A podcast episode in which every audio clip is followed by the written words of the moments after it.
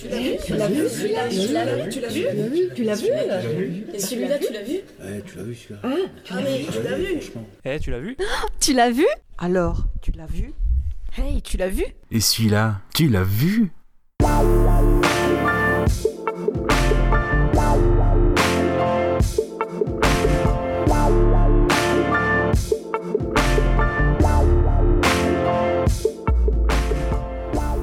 Bonjour à toutes et à tous, ici c'est Gravelax. On est parti pour le troisième numéro du format de notre podcast cinéma Tu l'as vu, en format donc LA Confinmental, à savoir donc les films que nous voyons, Gooby, Kaza et moi-même, durant cette période de confinement. On espère ainsi vous divertir un peu et surtout développer l'esprit de curiosité parce qu'on découvre des films qu'on n'a pas vus jusque-là ou qu'on redécouvre des films qu'on n'a pas vus depuis longtemps et qu'on essaie un peu de réévaluer, voir euh, ce qui valent encore aujourd'hui. Donc plutôt que de prendre tout ce qui est dans l'actu, même si on se pas, on ne se limite pas qu'à ça et on peut remonter très loin. Alors pour ma part, je commence avec du lourd puisque je vais vous parler d'autopsie d'un meurtre d'Otto Preminger de 1959. Alors ce film-là, je l'ai vu le 31 mars, 23h30. Bon, pour tout vous dire, j'ai quand même continué le lendemain parce que le film fait quand même 2h40, donc je l'ai vu en deux fois. Et j'ai voulu justement profiter de la sortie chez Carlotta d'une très belle édition du film pour m'y replonger et pour le réévaluer. En effet, lorsque je l'ai vu, j'étais adolescent. De mémoire d'ailleurs, c'était sur Paris Première. Je m'attendais, vu le titre, à un film policier classique, nerveux, avec de l'action. Et au vu de mes attentes, j'en étais ressorti forcément déçu. Autant dire que j'étais passé complètement à côté de son propos et des nuances que l'on ne possède qu'en très petite quantité quand nous avons, on va dire, peu d'expérience de vie. L'âge de raison arrivant, la quarantaine fière et rayonnante, j'ai pu apprécier à sa juste valeur le véritable bijou de précision qu'est le film, à savoir une analyse mordante et cynique du système judiciaire américain, où finalement la vérité avec un grand V semble peu de choses. Il s'agit surtout ici d'un jeu d'influence, de rôle tenu par des professionnels de la justice qui jouent une sorte de partie d'échecs grandeur nature, où chacun avance ses pions, ses coups cachés, sa stratégie propre pour surprendre l'autre, que ce soit au niveau des témoins de dernière minute, de la multiplication des conseillers juridiques qui agrandissent la table de la partie civile par exemple, et ainsi le nombre d'assaillants. Bref, un tableau au final peu flatteur avec le recul, mais savamment dépeint avec une durée donc justement confortable de 2h40 qui permet vraiment à Preminger de détailler son propos et de l'affiner. Et alors Gravelax, de quoi ça part ce film-là? Bah, C'est très simple. C'est l'avocat Paul Bigler, interprété par James Stewart, qui reçoit un coup de fil de Laura Magnon, incarnée par Lyrémic, qui lui demande d'assurer la défense de son mari, qui est donc le lieutenant Frédéric Magnon, joué par Ben Gazzara, qui a tué un propriétaire de bar qui avait violé sa femme. Bigler accepte de le défendre, le procès commence et la vérité a du mal à émerger. D'ailleurs, les avocats et les juges, s'affrontant dans des batailles juridiques, en sont en réalité peu soucieux. De la vérité juridique, en effet, le film en est peu soucieux. Par contre, de la vérité de la reconstitution et du cadre, là par contre, c'est ce qui importe à Otto Preminger. En effet, le film est tourné dans un véritable tribunal avec un véritable homme de loi, Joseph Welch, dont c'était le premier et unique rôle à l'écran et qui était avocat dans la vie et qui ici incarne le juge de l'affaire. Il y a aussi la vérité de filmer sur les lieux mêmes du fait divers, puisqu'en effet, le film est tiré d'un fait divers, donc c'est le, le lieu, c'est le Lumberjack Tavern et le meurtre réel a eu lieu en 52 et l'avocat de la défense, qui était John Volker, a écrit le roman dont est tiré le film, un roman qu'il a écrit sous le nom de Robert Travers. Robert Traver. Vous voyez comment vous arrangez avec les accents. Le détail entre le fait divers et le film sont les mêmes.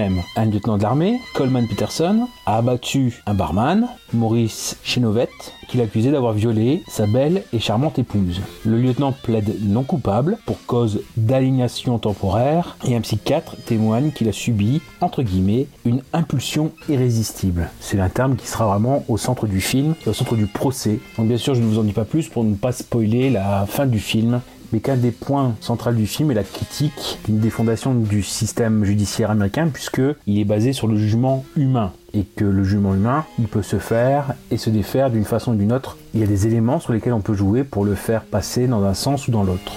Dans la première partie du film, on retrace l'enquête de James Stewart, et derrière elle, l'idée aussi, qui est un beau, beau thème, l'idée de la renaissance individuelle. Puisqu'en effet, quand on prend Paul au début du film, eh bien c'est un ancien procureur qui est redevenu simple avocat la petite semaine. Il est juste fan de pêche, il prend quelques affaires comme ci comme ça pour assurer le quotidien, mais, mais il a perdu sa superbe. Il y a aussi celle de Parnell McCarthy, qui est un ancien avocat devenu alcoolique, ami de Paul et qui retrouve une utilité et du sens à sa vie en devenant adjoint de Paul sur cette affaire, et avec l'idée derrière d'être à la hauteur de la tâche. On peut prendre aussi le cas très particulier de Laura, jouée par l'Irémique, qui est une femme perdue, violentée, qui est volontiers séductrice, mais qui a payé de sa réputation et qui essaye de se reconstruire tout en restant vivante et digne. Puis peu à peu, on va vers le cœur du film, qui est le procès, avec la question de savoir si le lieutenant Magnon est un mari jaloux, impulsif, ou s'il a le meurtre dans le sang et qu'il s'est servi de ce prétexte pour assouvir son penchant. La question centrale de la vérité, bah, en fait, c'est un assemblage de déductions venant au bout d'heures et d'heures de discussion et aussi par la force de conviction des avocats. La justice qui doit représenter ici un cadre stable et rigide devient fluctuante lorsqu'on fait jouer les émotions, les effets de manche, notamment un dialogue très précis, le cas des questions et des réponses tendancieuses posées par les avocats aux témoins et dont le juge demande au jury de ne pas tenir compte. Mais Magnon demande si le jury peut oublier les questions posées et James Stewart de répondre non, ils ne peuvent pas. On est en effet dans le côté humain des personnes, on ne peut pas effacer leur mémoire comme celle des robots ou celle des machines. il y a aussi la question du degré de gravité dans les mobiles, à savoir donc est-ce que le mobile du viol sur l'épouse est assez important pour justifier le meurtre du mari sur le présumé violeur? Dans les autres jeux de la justice, il y a aussi le fait qu'un expert peut contredire l'autre. Un psychiatre ici est contredit par un autre, notamment sur cette notion d'impulsion irrésistible. Comme témoignage clé, il y a aussi un des passages du film important, c'est le témoignage clé une autre victime, Laura, qui, selon la vision de l'accusation, passera peu à peu de victime à accusée. Elle a comme rôle central de faire passer le procès de procès criminel à procès d'intention. Et donc dans la vision de l'accusation, qui peut l'utiliser comme ça, Laura devient vite l'accusée, l'origine du crime. Le jugement de l'agression devient celui de la violée. Voilà, dans le sens où l'accusation, à demi-mot, essaie de lui faire reconnaître que par sa conduite qu'elle qualifie d'immorale, bah, en fait elle n'a pas cherché son sort. Belle image. Elle doit avouer. Elle doit avouer qu'elle aime sortir le soir car elle s'ennuie, avouer qu'elle a eu peur de refuser de monter dans la voiture de son bourreau, et avouer qu'elle a perdu dans la bataille sa petite culotte, sous les rires de la salle. Et bref, dans les commentaires, on peut voir que c'est une sorte de linge qu'on lave devant nous, mais qui n'est pas du meilleur goût. Ici, c'est toute une vie qu'on juge à travers un seul acte, forcément réducteur et non représentatif de toutes les nuances de l'être humain et de toute sa vie. On juge l'humain sous l'angle de la suspicion. Et en cela, le magnifique acteur George C. Scott qui était quasi débutant. Il avait juste fait La colline des potences avec Gary Cooper et Karl Malden. Eh bien, George C. Scott, il est impressionnant en procureur brillant et habile, le procureur Dancer, qui intervient et reprend la main au moment voulu, mais qui peut recevoir aussi les astuces de James Stewart tel un uppercut en pleine face, et vice versa, à part que Stewart le monte de façon un peu différente. Il y a une sorte de combat entre ces deux hommes qui est vraiment un des plus hauts sommets palpitants d'acting de ce film. Et s'il est à voir, c'est pour ce combat entre les deux acteurs. Et c'est pour ça que je vous le conseille. Alors dans la partie anecdote, on peut dire que le film a été victime dans un premier temps de la censure, notamment du fait du vocabulaire utilisé. Voilà, mention du slip, le mot slip, les examens tels que la spermatogénèse, qui sont répétés environ 20 fois lors du procès, donc termes qui choquent beaucoup à l'époque, ainsi que ceux de chienne, pour qualifier une femme, de contraceptif, de pénétration, de viol, de salope, il faut bien le dire. Mais on voit que, notamment pour le terme du slip, par exemple, penty en anglais, eh bien c'est assez ironique puisqu'il y a une discussion entre le juge et les avocats pour savoir comment présenter ce mot, est-ce qu'il y a un mot différent, il y a notamment une réflexion avec, euh, voilà, est-ce qu'on peut utiliser un autre mot, et George C. Scott, enfin Dancer, le procureur, qui dit, voilà, j'en connais d'autres, des mots d'origine européenne ou française, et le juge de dire, oui, en effet, chez les Français, tout sonne euh, coquin, donc c'est encore pire autant utiliser Penty comme, comme mot. Ensuite, pour ce qui est du film en lui-même, il a été nominé six fois aux Oscars, mais il n'en a obtenu aucun. C'était donc dans la catégorie meilleur film, meilleur scénario, meilleure photographie, qu'on peut euh, attribuer d'ailleurs à Sam Levitt, qui avait fait celle de L'homme au bras d'or, D'une étoile aînée, la version de 1954, Le kimono pourpre de Fuller, Exodus de Preminger, ou encore Devine qui vient dîner, du Major Dundee de Peckinpah, ou Des nerfs à vif, la première version avec Robert Mitchum et Gregory Peck. Gregory Peck d'ailleurs qui aurait pu être envisagé dans le rôle de James Stewart à la base. Tout comme Lana Turner pour le rôle de l'Irémique, Richard Widmark à la place de Ben Gazzara ou Spencer Tracy à la place du juge. Il y a aussi donc euh, nomination pour euh, l'Oscar du meilleur acteur pour James Stewart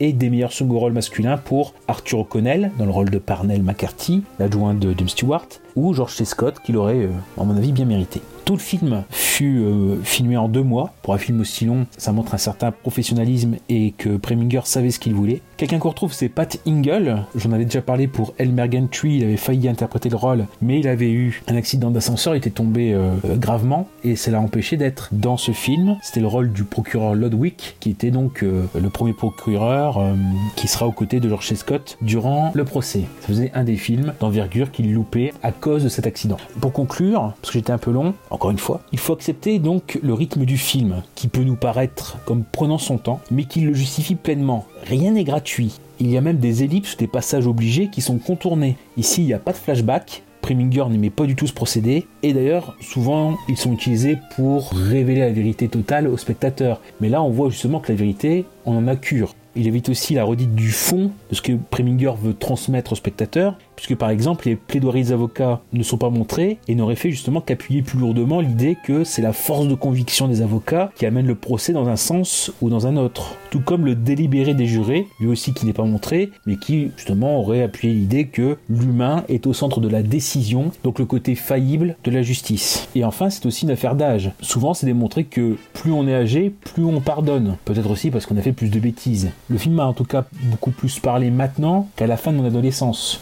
Vous de voir si vous êtes partant, selon le moment où vous êtes dans votre vie, pour ce voyage assez cynique dans le système judiciaire américain et ses faiblesses. Donc Autopsie d'un meurtre d'Otto Preminger. Et je vous dis à bientôt pour un autre film, beaucoup plus récent.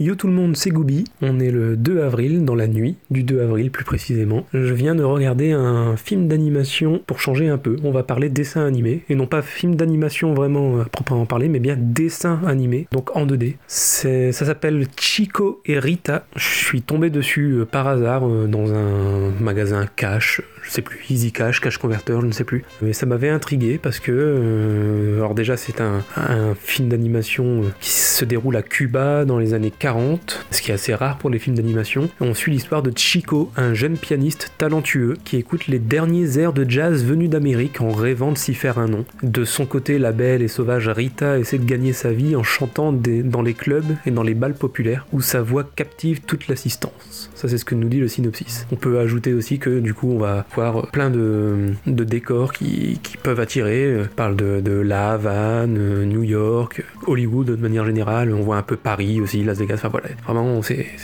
très très varié en termes de, lieux. Et voilà donc euh, il va y avoir beaucoup de musique. C'est assez musical comme un film d'animation. De toute façon c'est le, thème principal du, film. Euh, la musique des musiques jazz euh, latino aussi un peu voilà. Et donc il va y avoir une histoire d'amour entre Chico et Rita, d'où le, titre du film. Dans l'ensemble, bon, été quand même un peu déçu parce que j'en attendais pas mal vu les thèmes qui sont proposés.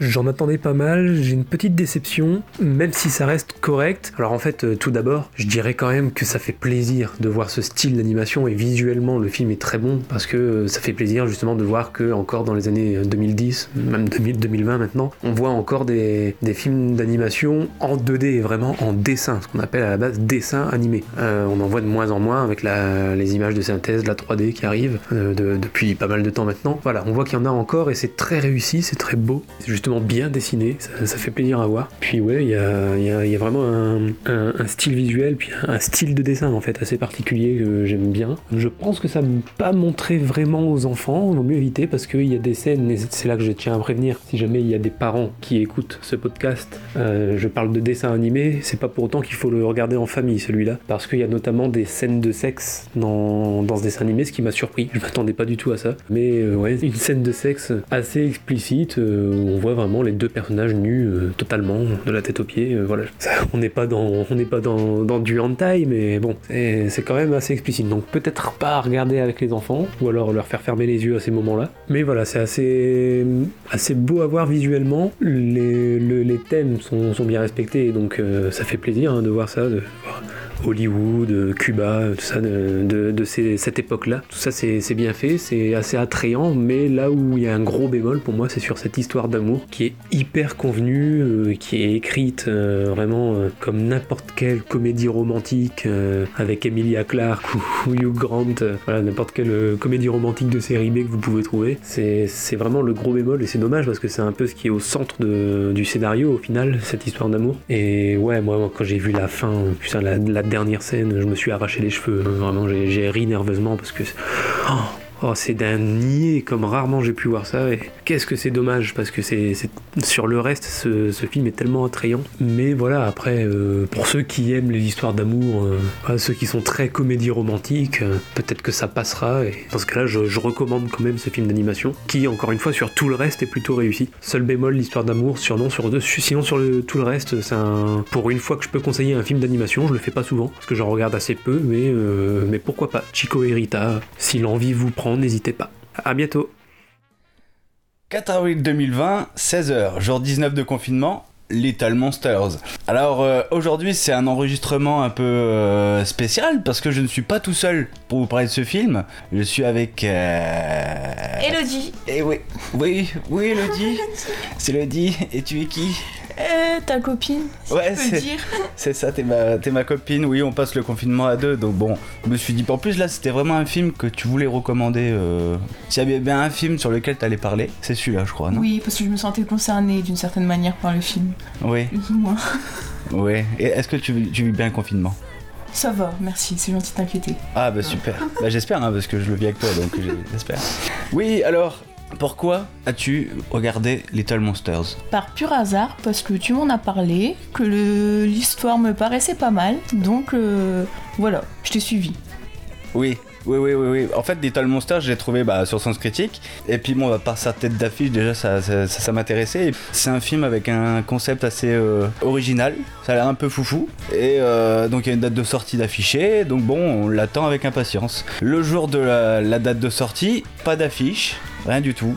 Il est diffusé nulle part, euh, dans aucun cinéma. Donc on se demande euh, s'il n'y a pas eu des erreurs au niveau de la date de sortie. Et ben non, en fait, on apprend que le film euh, sort uniquement en VOD. Et encore, il sort en VOD sur Hulu. Alors Hulu, c'est c'est disponible qu'aux États-Unis et pas disponible en France. Donc merci. Oui, on se prend un gros vent. Ça rappelle aussi, oui, j'en profite pour passer un coup de gueule là tout de suite, parce qu'on n'a pas eu que Little Monsters. hein. On a eu aussi le même coup avec Jojo Rabbit.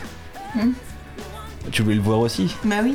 et on a eu le même coup avec Jojo Rabbit et euh, alors que là c'est pire parce qu'on avait carrément les affichages. C'était affiché partout Jojo Rabbit et on l'a vu nulle part. Enfin je parle euh, enfin en gros il fallait aller jusque Lille pour aller voir euh, pour aller voir Jojo Rabbit quoi. Donc euh, il fallait attendre quelques semaines après pour le trouver dans les cinémas d'arrêt d'essai où t'avais une séance par jour ou même par semaine dans les grandes chaînes de cinéma. Je parle de, de, de Gaumont notamment. Et ton abonnement, quoi. ouais, voilà. C'était un coup de gueule. Euh, je pense aussi à, à The Lighthouse aussi, qui avait un concept intéressant et qui avait une diffusion assez euh, problématique, disons-le. Bon, je te propose qu'on rentre dans le vif du sujet. Allez, vas-y. Ça parle de quoi Little Monsters, dis-moi? Alors, c'est l'histoire d'une enseignante, Miss Caroline. Tu me coupes hein, si j'ai une bêtise. Non, non, ça va, ça va, ça va. Donc elle emmène ses élèves de maternelle en sortie scolaire. Elle est accompagnée de Dave, c'est l'oncle de l'un d'entre eux, mais un musicien raté, euh, un petit peu immature. hein. Il galère un peu dans sa vie. Durant cette sortie, ensuite, euh, un virus va s'échapper euh, d'un camp militaire et ça va provoquer l'apparition de zombies juste à côté du lieu où se trouvent les enfants. Donc Miss Caroline, en fait, elle va tenter de gérer euh, la situation en faisant passer leur, euh, l'invasion de zombies pour un jeu, en fait, pour éviter de, de faire paniquer ses élèves. Ouais. Et qui joue la- euh, l'institutrice? Je sais jamais dire son nom, ça Ah, s'appelle Lupita... Je sais plus, ah, C'est Lupita Nyong'o. c'est ça. Oui, oui. Et Lupita Nyong'o qui a joué Très dans. bonne actrice, d'ailleurs. Oui, oui, très bonne actrice. Elle a joué dans quoi, Lupita Nyong'o? Black Panther, eh, Black Panther, ouais, bien joué. que je n'ai pas vu. Eh, non, j'ai pas vu non plus, mais c'est pas grave, hein, on parle pas de ce film-là, donc c'est pas, c'est pas embêtant. Elle a joué dans quoi aussi Attention? S Dans S Ouais Non Si, elle a joué dans S de Jordan Peele, oui. Et dans 12 Years a Slave J'ai pas vu. de Steve McQueen. Non, mais après, tu sais, tu n'es pas obligé de tout voir. Euh, donc 12 Years a Slave, oh, c'est pas grave, t'as tout le confinement pour regarder, si tu le regarderas euh, plus tard. Euh, de Steve McQueen. Oui, parce qu'en fait, elle va recevoir un Oscar d'ailleurs pour ce film. C'était important d'en parler, je pense. C'est vrai. Donc très bonne actrice, oui. Donc c'est pour ça, euh, quand tu vois un film avec euh, Lupita Nyong'o comme ça en tête d'affiche, tu te dis oh là, ça va sortir en salle ça. Eh bien non, que dalle. donc euh, donc bon c'est, eh ben écoute, c'était un très bon un très bon résumé ça. Merci. Ouais. Alors J'ai suivi le film. ben ouais ouais ouais. Et toi, euh, les films de zombies, euh, est-ce que t'aimes bien les films de zombies? J'aime pas du tout à l'origine. Le seul euh, divertissement de zombies que j'ai accepté dans ma vie, c'était Walking Dead. Sinon, les zombies, je ne supporte pas ça en temps normal. Ah ouais? Et Est-ce que t'avais déjà vu euh, Shaun of the Dead ou, ou Zombieland ou... Ah oui, après, en tant que parodie, oui. Les films de zombies parodie, oui, ça passe. Mais quand c'est bien débile, euh, bien drôle, quoi. Ouais, quand le genre il se prend pas au sérieux. Voilà, ouais, c'est ouais, ça. ouais. Et ouais, donc euh, celui-là, alors, juste, euh, t'en as pensé quoi Par rapport à justement à Shaun of the Dead ou Zombieland, est-ce qu'on peut les comparer? C'est peut-être moins poussé dans l'humour que les deux autres, je pense, parce que comme il y a les enfants dedans, c'est pas le même rapport en termes d'humour, selon moi. C'est pas un humour frontal, un humour direct, c'est-à-dire que c'est la situation qui est drôle Voilà. tout, tout du long parce que t'as vraiment le, contre-pied entre le, côté euh, très euh, enfantin, très euh, léger, enfin l'innocence des enfants avec le ukulélé de la, la, la prof, tout ça. Et de l'autre côté, t'as les zombies tout autour qui sont là en train de bouffer les gens. Et d'ailleurs, on a ce côté gore. C'est ça qui est sympa, c'est qu'on pourrait se dire, ouais, bon, bah, vu qu'il y a des enfants, ça va être très édulcoré, ça va être très léger. Et au final, euh, non, pas du tout, parce qu'on a vraiment encore le côté. euh, D'ailleurs, les zombies sont bien faits, il y a un super maquillage. Et en plus de ça, c'est gore, quoi. Il y a vraiment des bras qui volent ou des choses comme ça. Donc, c'est vraiment encore plus drôle, quoi, le, le, le contre-pied. Voilà, c'est ça. L'humour est moins vulgaire, on peut dire, que dans les autres films, Mm. mais les attaques de zombies sont quand même bien. Enfin, on cache rien, quoi. On montre tout. Ouais, c'est sûr. sang.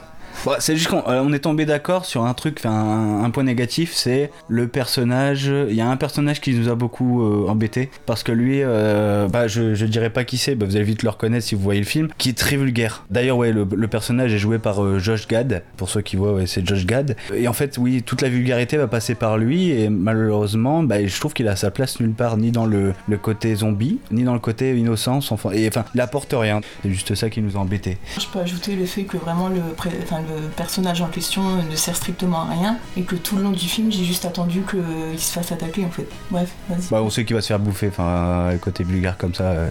Bah, tu peux le dire quand même, hein, si tu veux. Non, Bah, il va se faire bouffer. Non, mais juste pour dire que non, je n'ai pas dit qu'il allait se faire bouffer. J'ai dit qu'il était inutile et que du coup, tu espères tout le long du film qu'il se fasse bouffer. en effet. Et si tu te fais bouffer, sais rien. Ouais. Bon, franchement, c'est marqué sur sa gueule, hein, il va se faire bouffer. Euh, bon, c'est pas un gros spoil. Hein. Qu'est-ce que j'allais dire? Ouais, y a- a- on est vraiment au niveau humour, je trouve qu'on on est bon aussi. Enfin, il y a un bon humour. En fait, d'ailleurs, c'est un humour à la Jude Apatow. Je sais pas si tu vois qui c'est. Non, pas du tout. Euh, celui qui a. hum, bah, c'est le- l'humour. euh, T'as Marie à tout prix. euh, oui, des choses comme ça, tu vois. Et d'ailleurs, le, le personnage, le- l'oncle, euh, en fait, l'acteur qui joue l'oncle, c'est euh, Alexander euh, England. Alors bon, il a jamais fait de grand rôle, hein, mais on peut le voir dans Alien Covenant. Mais en fait, il ressemble physiquement à euh, Seth Rogen. Je sais pas si je le dis bien, parce que bah, pour le côté loser. Et on Mm. sent vraiment que c'est. franchement, ça, le, le- le- le rôle aurait pu être joué par euh, Seth Rogen. Oui, donc je voulais dire qu'en fait, il y avait vraiment des scènes qui m'ont fait euh, péter de rire. Euh, Mais moi, je pense que je n'ai jamais vu une, une ma- demande en mariage aussi catastrophique que dans le film. bon, sans, sans en voilà, trop en parler, mais bon, euh, je peux juste vous dire qu'il y a euh, Dark Vador qui joue un rôle comique dedans, incroyable. T'es d'accord avec moi? Genre Dark Vador, là, dans ce film-là, il est énorme, quoi. c'était exceptionnel. Et tout était mis en scène de manière à mettre Dark Vador vraiment euh, en avant. Quoi. On sentait la puissance du personnage. De... Ouais, voilà. Et là, vous vous demandez, mais qu'est-ce que fout Dark Vador dans cette histoire Mais bon, je vous laisse euh, découvrir. En tout cas, j'espère que ça vous tente. hein. Bon, après, par contre, on va prévenir tout de suite, le film ne fait pas peur. Non. C'est pas un film de zombie qui fait peur, c'est pas un film d'horreur. Euh, on a juste l'aspect gore, mais euh, non, ce n'est pas. euh, c'est plus une comédie, je trouve. Oui, mais c'est ça qui est bien. C'est une comédie, c'est c'est léger, c'est ça fait pas peur. Mais les scènes de zombies sont là pour te rappeler quand même que euh, bah, ça reste des zombies. Et au final, Ouais. les scènes de gore, euh, voilà. Ouais, c'est ça qui est bien fait. Pour finir, comme ça, moi j'aime bien toujours euh, conseiller le film à des profils bien, bien spécifiques. Tu conseillerais le film pour qui? À des gens comme moi déjà qui sont pas forcément fans de zombies, mais qui ont de l'humour. Après, ça reste de l'humour simple. Ouais, les gens qui ont de l'humour, vous pouvez regarder. hein, de l'humour de merde. Les gens qui ont... Non mais il faut avoir de l'humour simple comme euh, si t'es fan de Zombieland, de, de Shaun of the Dead et compagnie, je pense que ça peut te plaire. Oui. Et il faut aussi aimer les enfants, peut-être un minimum. Ouais. C'est ça, à mon avis, pour le, le public. Enfin, quand ils ont dû cibler le public, ils ont dû avoir du mal. Parce que d'un côté, ça, en fait, ça pouvait être des parents, tu vois. Des parents, mais sans leurs enfants. Même s'il y a des enfants enfants dans le film et que c'est assez léger de ce côté-là, tu peux pas montrer ça à des enfants parce qu'il y a le côté gore du zombie, de- des zombies. Et donc, mon avis, ils ont du mal à, jauger parce que d'un côté, les fans de zombies n'auraient pas aimé le film en tant que tel parce que justement l'aspect zombie euh, est pas pleinement exploité. Enfin, c'est pas pris au sérieux. Et de l'autre côté, voilà, t'as les enfants. Donc, euh, niveau ciblage de, de public, ça devait pas être euh, évident. À mon avis, c'est peut-être pour ça aussi. bah, je sais pas, mais une des raisons pour lesquelles il est pas passé au cinéma, mais euh, plus en SVOD quoi. Le fi- un film à vendre comme ça, c'est pas évident parce que c'est tellement euh, entre deux rives que tu sais pas. Bah, je pense que personnellement, si tu le regardes pas vraiment pour t'intéresser au film et pour l'actrice, tu vas pas forcément aller vers le film en fait de toi-même. Ah bah ouais, je faut sais le pas tout. ce que t'en as pensé, Bah, mais Ça c'est bah, c'est comme dans tous les films qui sont sur euh, sur les plateformes. Genre tu tombes dessus, euh, tu fais ah bah tiens. voilà. bon. C'est comme le film euh, le film qu'on a vu ensemble euh, avec Johnny Depp. Mm. Genre, on en parle dans l'épisode euh, d'avant. Euh, voilà, je fais une petite pub. Euh, bah écoute, euh, oui, bah t'as raison. On conseille le film aux personnes qui sont pas forcément friands des films de zombies. Après, moi je le recommande pour délirer avec un Dark Vador bien particulier, comme on l'a dit. Si vous aimez euh, Seth, ah putain, je vais avoir vraiment du mal avec ça. Seth, Seth, Ouais. Seth Rogen, tu vois. Ah, Si vous aimez les enfants, ouais, comme tu l'as dit. Et si vous voulez avoir une autre image du tube Shake It Off de Taylor Swift, surtout. Un grand moment. Parce que Taylor Swift, elle va prendre beaucoup de place dans ce film et on va se rendre compte qu'il y a une certaine profondeur dans ses chansons. Voilà. C'est ça, oui, c'est ça. Les paroles de ces chansons euh, Ouais, dire sont mises en valeur. Voilà. Ouais, ouais, ouais, ouais. ouais. Eh bah, eh bah, écoute, euh, on a passé un bon moment. hein. Bah C'était, court, mais bon. Merci à toi. Et, euh, ah, mais euh, tu reviendras peut-être. Bah peut-être. Bon, écoute, on verra, selon ouais. Ouais, ouais. Eh bah, écoutez, euh, à bientôt et bon confinement. C'est Gravelax qui reprend la main pour un film beaucoup plus récent, je vous l'avais promis, à savoir J. Silent Bob Reboot ou J. Silent Bob contre-attaque encore, donc de Kevin Smith qui date de 2020 et que j'ai vu le 4 avril à 17h30. À savoir qu'en prérequis, je suis fan du View Askew-verse, donc de Kevin Smith, qui compte les films Clerks 1 et 2, The Mallrates, Les Glandeurs, Chasing Amy, qu'on connaît en France sous le titre de Méprise multiple, Dogma et encore J. Silent Bob contre-attaque, promis du nom, en 2001. Et on n'avait plus de nouvelles de ce verse depuis le Clerks 2 qui date de 2006. Eh bien, J. Silent Bob Reboot, c'est un peu comme prendre des nouvelles de vieux potes. Quand on les a pas eu depuis un certain temps, eh ben ils vont commencer par pas raconter forcément grand chose de neuf. Ils vont faire référence au beau vieux temps commun, puis ils vont ajouter quelques petites nouvelles. C'est comme s'il y avait un revival d'un groupe de musique culte qu'on aime bien et qui essaye de faire de nouveaux morceaux avec euh, quand même quelques variations sur le même thème. Si on a accroché dans le passé, on aime, on se rappelle, mais il n'y a rien d'innovant véritablement. C'est une sorte de curiosité. Que sont-ils devenus? Mais c'est aussi un bilan d'étape ou de clôture, on ne sait pas trop, sur la carrière de Kevin Smith, tant les références méta sur sa vie propre sont multiples. Et si on est complètement hermétique, ou que vous ne pouvez pas voir Kevin Smith en peinture, de même si vous êtes peu connaisseur de l'univers du bonhomme, Autant dire que la moitié des vannes ou des clins d'œil du film vont vous passer complètement au-dessus de la tête. Le synopsis est très simple, et d'ailleurs il semble réchauffer, ce que Kevin Smith assume plus ou moins dans le film, par quelques petites mimiques et quelques petites remarques. Il est le suivant. Jay Silent Bob retourne à Hollywood pour empêcher la production d'un reboot du film de super-héros Bloodman et Chronic, inspiré de leurs personnages. Soit à peu près le même pitch, mot pour mot, de Jay Silent Bob contre-attaque. Il est de ça presque 20 ans. Pour expliquer le pourquoi du comment de ce film-là, pourquoi est-ce que voilà, on refait à peu près la même chose, il faut déjà revenir sur les motivations de Kevin Smith à faire ce film. Rappelez que c'est lors de son séjour à l'hôpital, après une crise cardiaque qui a failli lui coûter la vie en 2018, qu'il s'est dit que Yoga Others, en 2016, ne pouvait pas être son dernier film. Il était venu à perdre la vie. Rappelez que Yoga Others est le deuxième volet de ce qui devait être la trilogie True North, initiée en 2014 par Tusk, vous vous souvenez un petit peu le film avec le morse, métrage d'ailleurs dont il se moque dans le film. Mouse Jaws devait être le troisième opus, mais ne verra peut-être certainement jamais le jour. Ensuite, il voulait avoir un bon souvenir de travail avec Jason Mewes, le J de J. Silent Bob. Car J. Silent Bob contre-attaque, en 2001, avait été extrêmement compliqué par les problèmes d'addiction à la drogue et à l'alcool de Mewes. Et de façon symbolique, le tournage a commencé le jour de l'anniversaire de la crise cardiaque de Kevin Smith. Au départ, il était parti plutôt sur un Clerks 3, Mais ce dernier ne pouvait se faire, car en effet, un des deux acteurs, Jeff Anderson, joue le rôle de Randall Graves, le second acteur principal du film avec Brian O'Halloran, qui lui joue Dante X, eh bien Jeff Anderson refusait de reprendre son rôle de Randall. Il n'apparaît d'ailleurs pas dans J.S. Bomb Reboot, contrairement à O'Halloran. Au final, il semble que Clerks 3 soit à nouveau dans les tuyaux, après une discussion entre Smith et Anderson. Mais à l'époque, Kevin Smith a donc décidé de bifurquer vers un nouveau Jason Bob. Ce duo en effet traverse tous les films du View Askewverse que j'ai déjà cité. Et en plus des deux, on recroise beaucoup de personnages de ces films et d'acteurs habitués de l'univers de Kevin Smith. Si on les reprend quasiment un par un, pour ce qui est de Clerks premier du nom, bah voilà, comme je l'ai dit, on recroise Dante X, le personnage principal, l'épicerie, le quick stop emblématique, à la fin du film, en clin d'œil, lors du fameux Chronicon, on voit une réunion du cast du film, où ils sont en noir et blanc. Et il y a même une allusion à la série animée Clerks, qui contenait 6 épisodes, qui avait été produite en 2000, par le biais de l'ours, qui se trouve sur le bonnet de Jay et qui est dans un des épisodes. Donc ça c'est pour Clerks. Il y a aussi des références au film Les Glandeurs, par le personnage de Brody, qui est joué par Jason Lee. Pour ce qui est de Chasing Amy, ou Méprise Multiple, si vous voulez en français, on retrouve le personnage d'Olden McNeil, joué par Ben Affleck, et celui d'Alyssa Jones, joué par Joey Lauren Adams. Et le film permet un petit peu un update, une mise à jour sur leur situation. Voilà, je, vous laisse découvrir laquelle pour ceux qui aiment ce film. Et ça permet aussi à Kevin Smith de renouer avec Ben Affleck. Car ils étaient en froid depuis 10 ans, suite à une déclaration malheureuse de Smith qui avait affirmé que Ben Affleck, il avait un peu une grande gueule et qu'il s'attribuait des histoires qui n'étaient pas de lui ou qui ne lui étaient pas arrivées directement. Là, justement, on voit ça à l'écran. Il y a une véritable réconciliation, un véritable plaisir de se retrouver. Et ça vient notamment d'Affleck, hein, c'est en début 2019. Il était interviewé pour le film Triple Frontier, qui est disponible sur Netflix. Et euh, on lui avait demandé s'il avait été contacté pour jouer justement dans Jason Bomb Reboot. Il a dit Bah non, non, j'ai pas été contacté, mais je suis pleinement disponible. Kevin Smith a donc tendu la main à Affleck et a déclaré que leur retrouvaille était émouvante et qu'elles avaient ramené un énorme morceau manquant de son cœur. Il a écrit le rôle pour Affleck une semaine avant la fin de la production et d'ailleurs ça a été la dernière scène tournée, justement le dernier jour du tournage, c'était cette scène-là.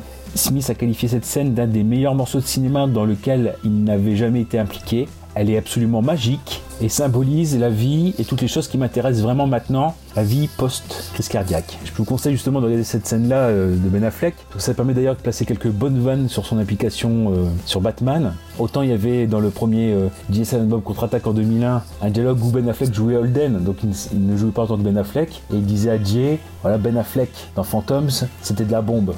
Et là, on a Ben Affleck dans Batman, c'était de la bombe. Donc on a une petite reprise de ce dialogue-là. Une vanne sur la Justice League et aussi une vanne sur le, fameux Martha de Batman v Superman avec un savoureux petit regard caméra. Il y a une petite allusion à Dogma avec un caméo un petit peu hors sujet mais savoureux de Matt Damon qui nous fait un petit délire sur ce que Loki, l'ange qu'il incarnait, est devenu après la fin du film. Je vous laisse aussi euh, découvrir.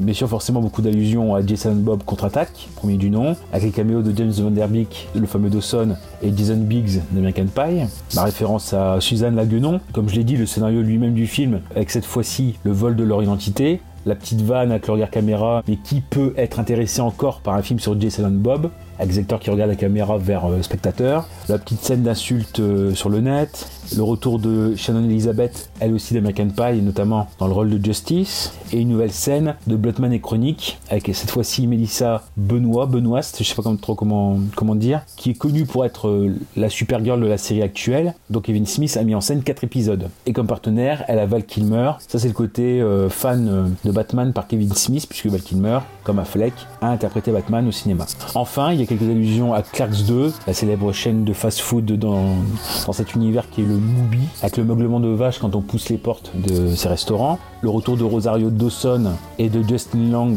dans un rôle très, très cynique d'avocat gay qui est fan de l'œuvre de Dick Wolf.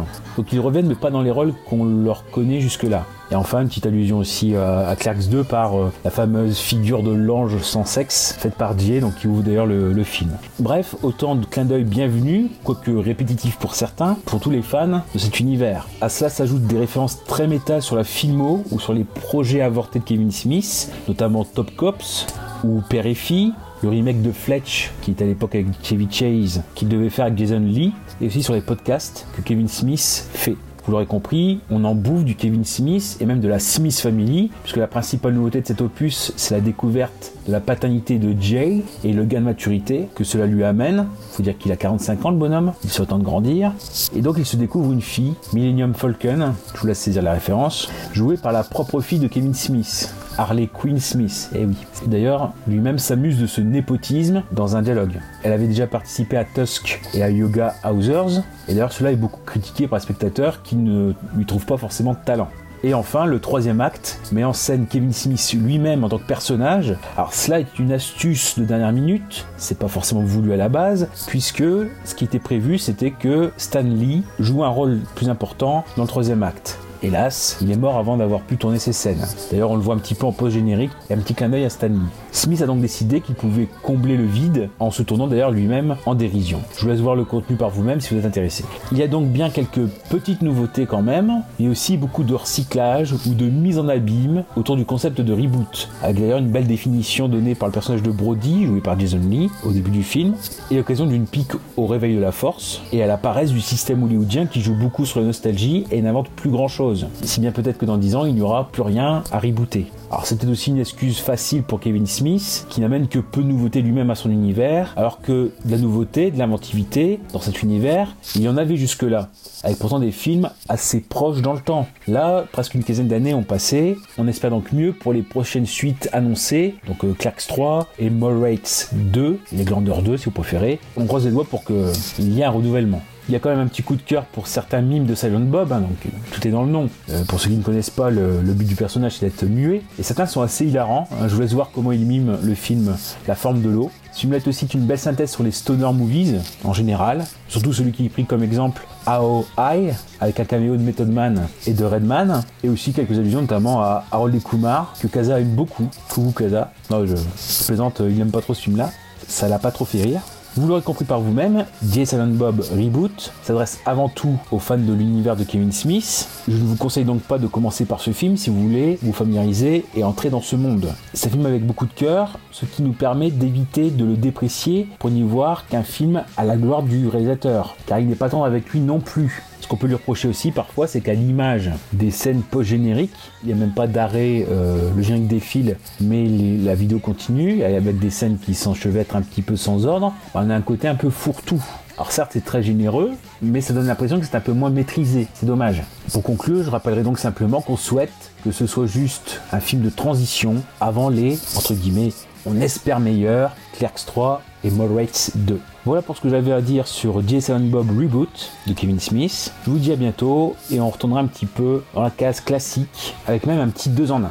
A bientôt Yo tout le monde, c'est Gooby. On est le 8 avril et cette nuit, j'ai regardé un western. Tiens, allez, pour, euh, changer un peu, je suis, j'aime plutôt bien les westerns, donc euh, comme ça faisait un petit moment que j'en avais pas regardé, euh, je me suis dit allez pourquoi pas. J'ai regardé parmi tous les westerns de ma collection que j'avais pas encore vu et je me suis dit allez, en tant que, fan de Clint Eastwood et ça on en a déjà parlé sur, sur, ce podcast, je vais continuer à explorer la, carrière du vieux Clint. Et cette fois-ci, j'ai regardé donc un western qu'il n'a pas réalisé, mais dans lequel il a joué seulement. C'était en 72, donc après la trilogie du dollar notamment. Ça s'appelle Joe Kid, un petit western de, série B, hein. c'est pas, pas du gros budget, c'est clairement pas euh, l'un des films majeurs de, sa filmographie. Euh, Joe Kid, donc réalisé par euh, John Sturges, celui qui a réalisé notamment Les Sept Mercenaires et La Grande Évasion. Donc voilà, c'est quand même pas n'importe quel nom de, de la réalisation, c'est pas n'importe quel mec lambda.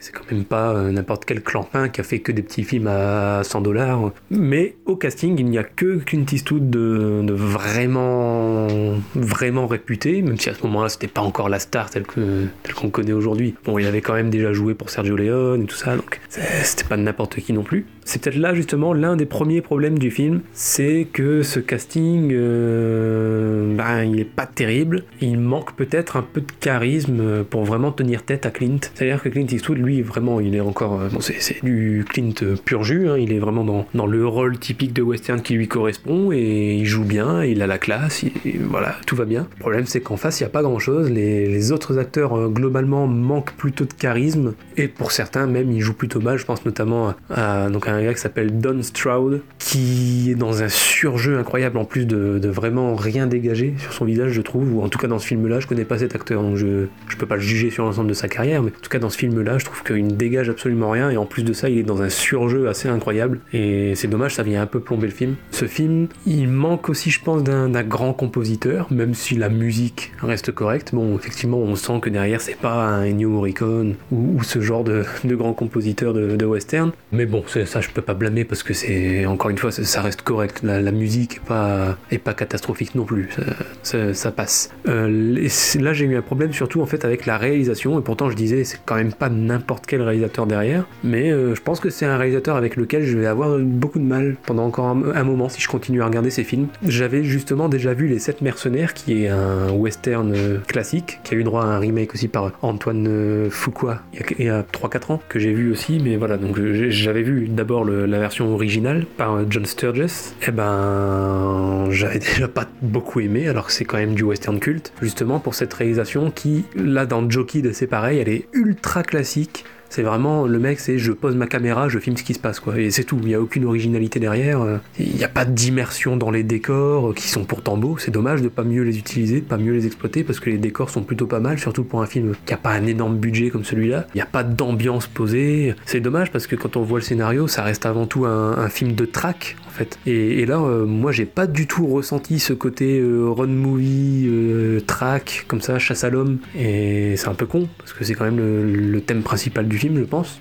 Donc voilà, il y a, quelques petites idées de mise en scène qui restent pas mal quand même. Je pense notamment vers la fin, il y a une scène de, sniper. On appelait, on appelait pas ça un sniper à l'époque, mais un fusil à lunettes.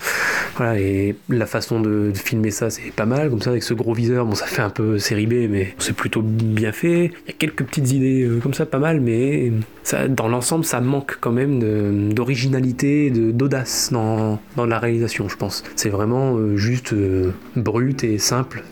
Je disais, en gros, c'est vraiment je pose ma caméra, je filme ce qui se passe et c'est tout. Quoi. En tout cas, je parle pour ce film-là, je vais pas remettre en cause le, le- le talent du réalisateur. Par exemple, j'ai pas vu euh, ses films les plus réputés comme La Grande Évasion, donc euh, ça ne saurait tarder. Je, le- les regarderai quand même pour peut-être le faire remonter dans mon estime. Mais là, en tout cas, j'ai eu du mal. Visiblement, je suis pas le seul parce que, comme je disais, de toute façon, Joe Kid, c'est pas considéré comme un, grand film. C'est- même considéré comme l'un des films mineurs de, la carrière de Clint Eastwood et peut-être même son western le moins réputé. Donc, euh, j'invente rien en disant ça. Euh, en tout cas, malgré ses défauts, dans l'ensemble, bizarrement, ça se laisse suivre quand même. Et donc, pour ceux qui aiment les westerns, pour- pour ceux qui sont pas spécialement fans de western à la base, je vais être honnête, passez votre chemin. Je, pense que c'est clairement pas un film pour vous. Après, au contraire, pour ceux qui aiment les westerns et qui aiment regarder beaucoup de westerns parce que c'est un genre vraiment qui leur plaît, bon, ça reste un western correct. C'est pas totalement acheté, il y a des bonnes idées, l'histoire se suit à peu près bien quand même. C'est pas totalement mal écrit. euh, puis, comme je disais, ne serait-ce que pour Clint Eastwood, qui vous fait encore du bon Eastwood, ça, reste correct à regarder. C'est ju- c'est juste un,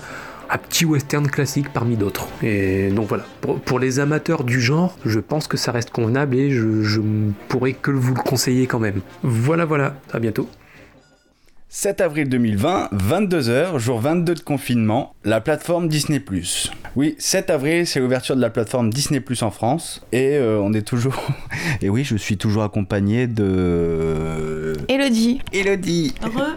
Oui, re.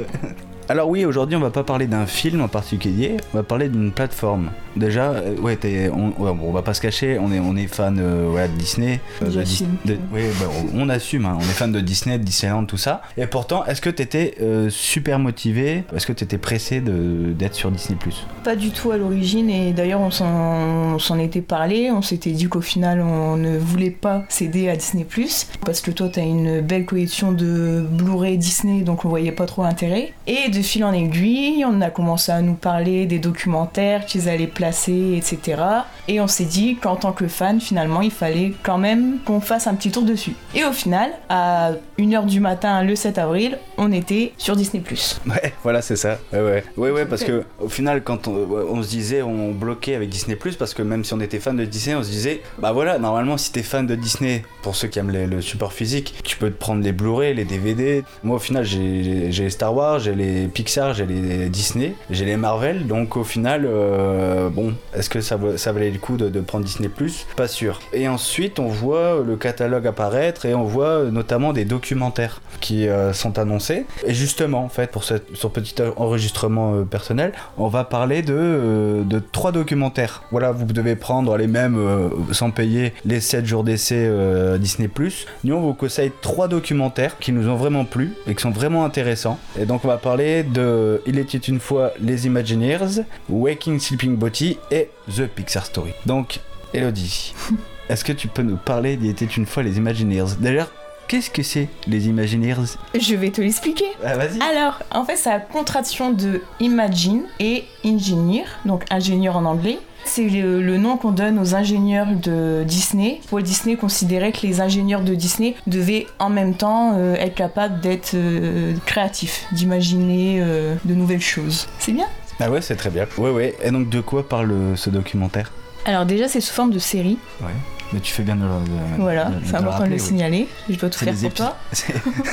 C'est les épisodes d'une heure, ouais. Voilà, c'est ça. C'est l'histoire de- des constructions des parcs en fait. Donc euh, ça débute par le, le projet de Walt Disney dans les années euh, 50, 60. 1955 pour le premier parc.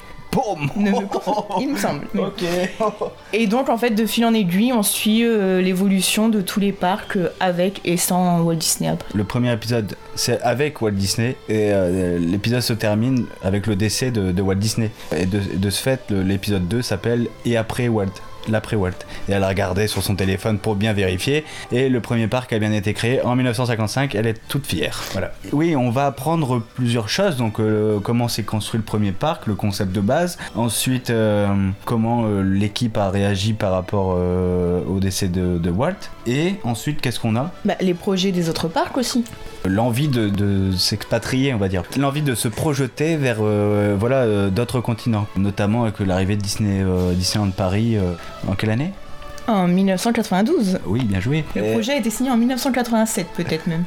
Bah écoute, on n'est pas sur un podcast sur Disney, hein, si c'est un truc, euh, voilà, sur des films. Voilà. Euh, comment? Qu'est-ce que qu'est-ce qu'on allait dire? Oui, donc l'épisode 1 parle de Walt. Walt et son projet initial. Le deuxième parle de l'après Walt, comment les équipes ont réussi à, à- à rebondir et euh, à continuer à, Poursuivre l'héritage. à poursuivre l'héritage, ouais. Et ensuite, bon bah voilà, euh, ils vont euh, ils vont se développer euh, dans d'autres continents avec euh, Disneyland Paris notamment en 92. C'est ça. Disneyland Paris qui va d'ailleurs se faire démonter par euh, le reportage. on peut Bah, il, il va pas se faire démonter parce que non, c'est pas vraiment. Il va pas se faire démonter Disneyland Paris parce que euh, en gros, c'est vraiment ils ont tout fait pour que ça soit le, plus beau parc du monde, euh, Disney. Sauf qu'en fait, ils se sont rendus compte que bah c'était trop cher. En fait, ils ont pris, euh, se sont servis des erreurs créées euh, pour euh, le parc, les, parcs américains. Ils ont décidé de voilà de de, mettre un, gros paquet sur l'artistique, la création et sauf qu'au final, bah le, comment dire, le parc s'est vite endetté. Ça a été un problème après par rapport à ça. Et sinon, non, ils ont toujours considéré le parc comme le plus beau du monde. Sinon, ouais, ça parle de Disneyland Paris, ça parle de voilà des différents parcs, euh, que ça soit euh, les parcs euh, animaliers comme Animal Kingdom avec le, la- bateau de croisière. Mais après, on pourrait se dire aussi avec des documentaires comme ça que ça soit un peu pompeux, tu sais, du genre à dire voilà tout est beau à Disney, il y a jamais eu de problème et tout le tralala. Tu peux penser ça. Et bah non, justement, c'est ça qui est intéressant avec ce documentaire-là, c'est que euh, ils te disent clairement les choses. Par exemple, bah là, on reparle de Paris, Bob Eisner, qui gérait Disneyland à ce moment-là, qui disait, oui, bon, bah au départ, euh, voilà, la France n'était pas du tout euh, prêt pour recevoir euh, Disneyland en disant que, euh, euh, voilà, on va se ramener avec notre culture américaine et, et on va écraser, voilà, bah, l'aspect français et européen. Et au final, eux, ils ont bien dit que ce qu'ils voulaient, c'était pas ça du tout, c'était justement d'apporter la culture française et la culture européenne dans le parc, quoi. Vraiment représenter les différentes cultures dans, dans, dans les parcs. Il y a ça aussi, quoi. Ils représentent aussi les, les, les difficultés qu'ils ont rencontrées. Et ils disent pas que tout est beau, non, justement. Il y a un rapport plus objectif que prévu. Donc ça, c'est c'est très bien. Donc en tout cas, on vous conseille ce, ce- cette série euh, documentaire qui est vraiment très très intéressante. Donc euh, foncez. Limite, la première chose que vous, que vous faites, c'est euh, d'aller voir ça. C'est en tout cas c'est le premier documentaire qu'on vous conseille. Ensuite, le deuxième, c'est un film documentaire. Encore une fois, bah oui, parce qu'on va faire que des documentaires, qui s'appelle Waking Sleeping. Euh, Est-ce que Tu veux nous dire de quoi ça parle, Elodie? Je ne suis plus très au point sur ce documentaire, comme je ne m'en souviens plus du tout. D'accord, ok. Euh, oui, parce que t'as dormi. Oui, t'as dormi, ouais, tu digérais. Enfin, bref. Euh, ouais, donc en fait, Waking Sleeping Body, euh, ça va raconter euh, le passage de euh, l'ère sombre de Disney jusqu'à la période, euh, on va dire, florissante des années 90 avec La Petite Sirène, Le Roi Lion, La Belle et la Bête, etc. Faut se dire que dans les années 80, voilà, le studio Disney a beaucoup de mal, en tout cas la, partie animation a beaucoup de mal parce que bah, a du mal à se renouveler. Elle a sorti un dessin animé qui s'appelait euh, Taram et euh, le chaudron magique. Euh, Et le film a fait un, un gros flop. Ils se sont encore plus endettés avec, avec ce film et ils se sont rendus compte qu'ils sont arrivés peut-être au bout d'un système. Donc du coup le documentaire est là pour nous raconter de quelle manière ils ont essayé de, de- rebondir et d'avoir une fin, euh, une fin heureuse comme ça, avec le roi lion par exemple. Et le documentaire est intéressant parce que justement là c'est pareil. En fait on voit pas vraiment l'aspect animation ni création dans dans ce film là, c'est plus l'aspect euh, entreprise. L'ambiance dans l'entreprise, euh, on va se rendre compte que en fait il y a plusieurs personnalités à la tête de Disney. Donc il y a Roy Disney qui est le neveu de Walt, qui a une présence euh, symbolique, mais quand même opérationnelle. Après il y a euh, Bob Eisner, et puis bah, bah voilà, il y, a- plusieurs personnes comme ça qui sont à la tête de Disney et ils vont en fait ils vont se, se friter parce que chaque personne a une vision différente. Il y en a, il y en a une qui va dire ouais euh, nous on veut voilà on va essayer de se, re- se renouveler, de construire quelque chose de nouveau et tourner vers l'avenir. Et une autre partie qui veut revenir à la base, revenir à ce qui a fait que Disneyland a marché.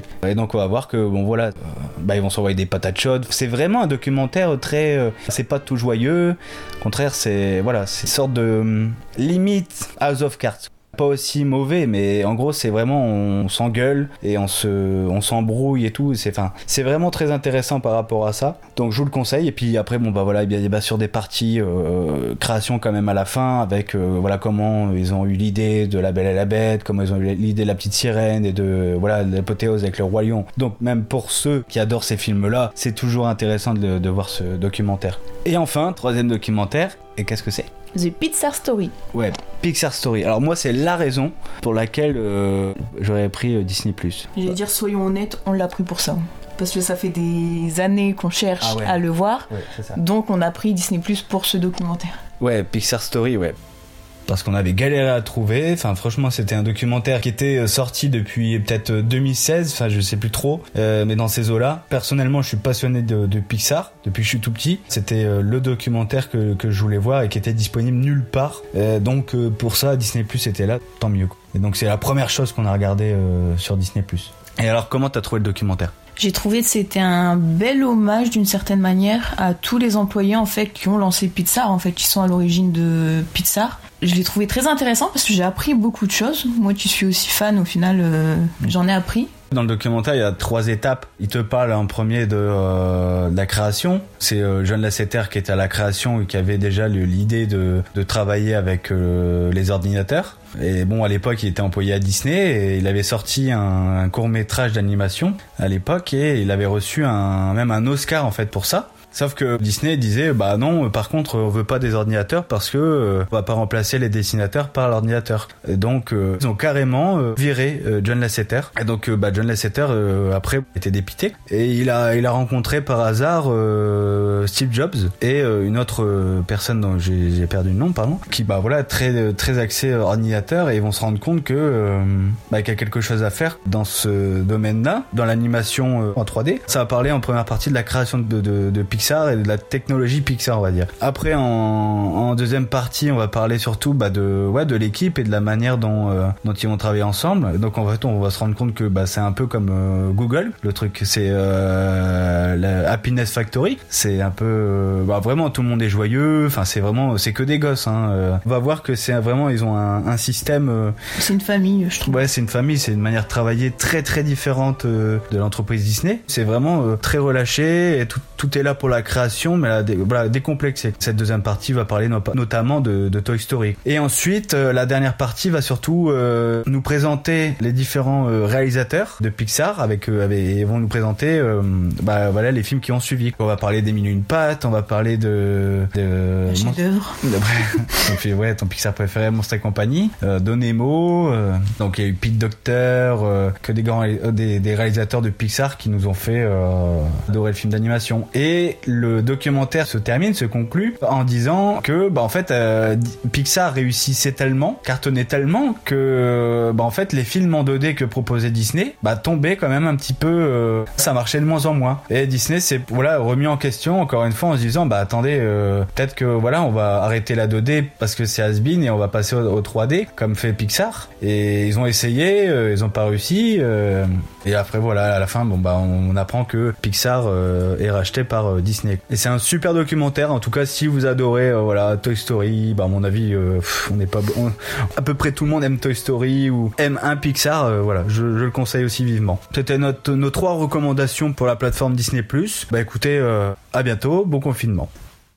C'est Gravelax qui reprend la main pour un classique du thriller, à savoir Chacal, Day of the Jackal, si on le fait en anglais, de Fred Zinman et qui date de 1973. Comme peut-être certains ou certaines, je suis rentré dans ce film par le remake, le pseudo-remake de 1998 de Michael Keaton Jones avec Bruce Willis, Richard Gere et Sidney Poitier, dont ce sera d'ailleurs le dernier rôle au cinéma. Ce remake, je l'avais vu en salle à sa sortie, fin janvier 1998, et le jeune homme de 18 ans, que j'étais à l'époque, était bien sûr époustouflé par tous les artifices mis en œuvre par le film pour que j'en sois sorti un minimum contenté et amusé par par exemple le défilé des perruques de Bruce Willis, dont une où on est à la limite du Steven Seagal. Je vous laisserai voir euh, si vous voulez. Bref, beaucoup de poudre aux yeux comme je serai amené à en reparler. L'original de 73 fut diffusé un samedi matin sur Ciné Cinéma à l'époque je l'avais regardé d'un œil distrait et pas pleinement concentré à l'époque, car la forme de l'histoire semblait la même.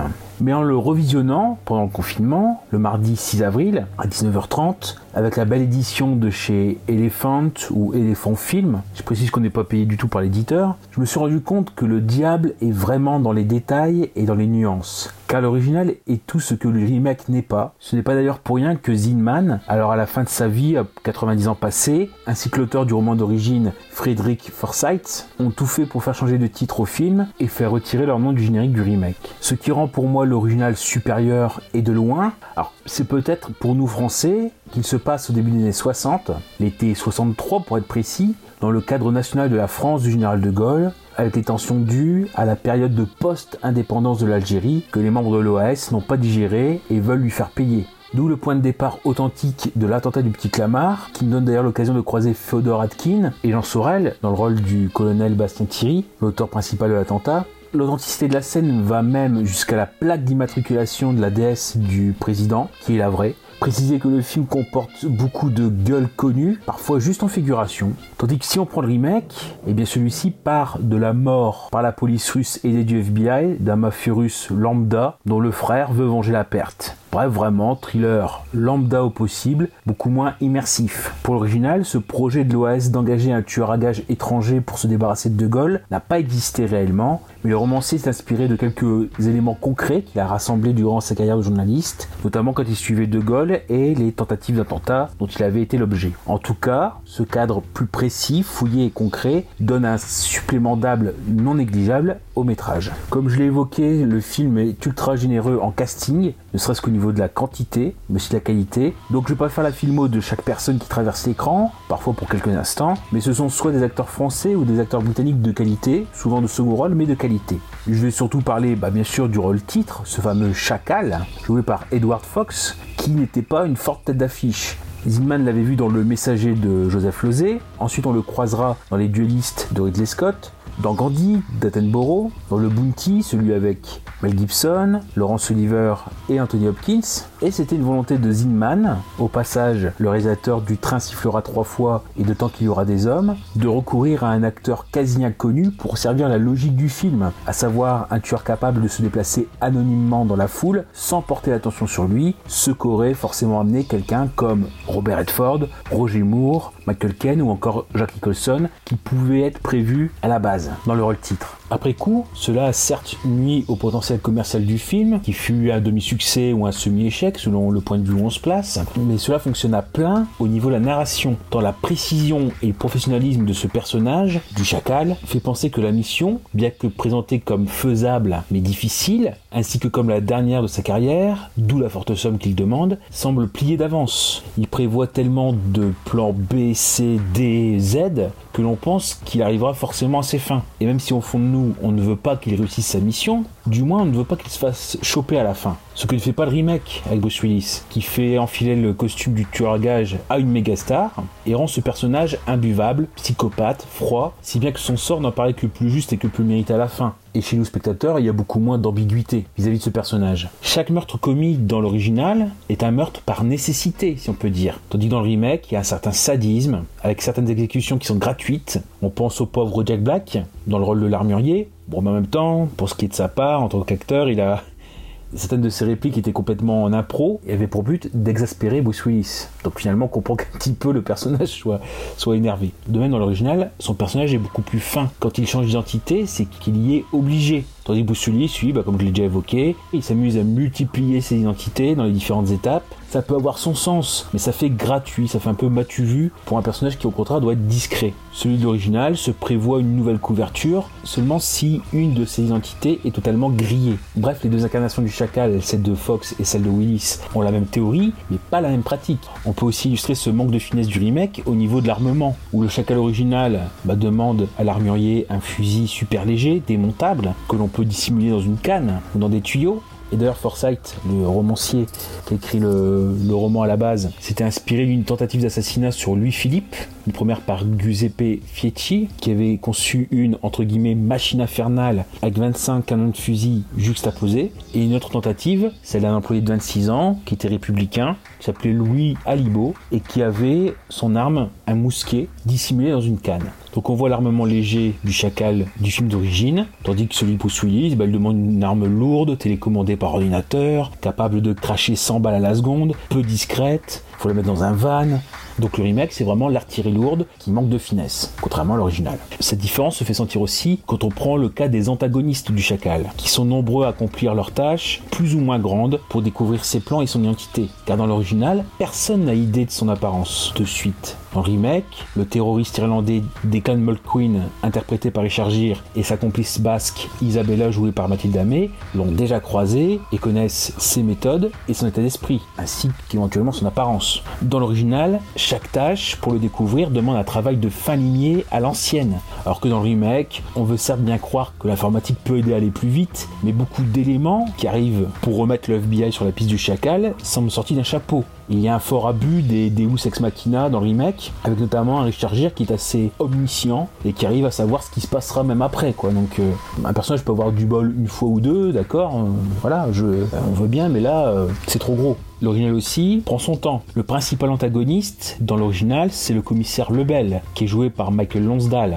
Et justement, il n'apparaît qu'au bout de 50 minutes de film. Mais tout ce qui a précédé a été utile et d'une précision chirurgicale. Ça n'a pas servi à rien. Lui aussi, Lebel a ses propres méthodes et ses propres exigences pour être efficace. Il sait quel homme il veut pour être son adjoint. Ce sera d'ailleurs le premier rôle d'Eric Jacobi. Il sait aussi avec les services de renseignement étrangers, il veut travailler et coopérer. Il n'économise pas son temps et ses efforts, il sait quels moyens mettre en place pour qu'une info ne fuite pas. Dans le remake, ce rôle de Lebel, il est à peu près tenu par Sidney Poitier, mais Poitier, lui, il est présent dès le départ, contrairement à Lonsdale qui apparaît au bout de 50 minutes, et on sent que le travail d'enquête il est délégué ou du moins dispersé. Donc c'est pas lui qui est à l'origine de tout ce travail euh, principal. Michael Lonza lui il a vraiment bataillé pour obtenir le rôle notamment en se vieillissant un peu. On voit qu'il a les cheveux grisonnants et qu'il s'est vieilli de 10 ans parce que à l'époque il n'avait qu'une quarantaine d'années. Or le personnage de Lebel dans le roman il en a 50 donc dans l'original on sent que le chacal a en face de lui quelqu'un de taille une pointure et justement ça rééquilibre l'impression de départ dont je vous parlais qui était celle que rien ni personne ne pouvait se mettre en travers de son chemin comme dans l'original, le chacal est supposé être d'origine britannique, eh bien, par rapport au film, les Anglais ne voulaient pas avoir le mauvais rôle dans le scénario, celui d'être à l'origine d'un attentat vis-à-vis de De Gaulle.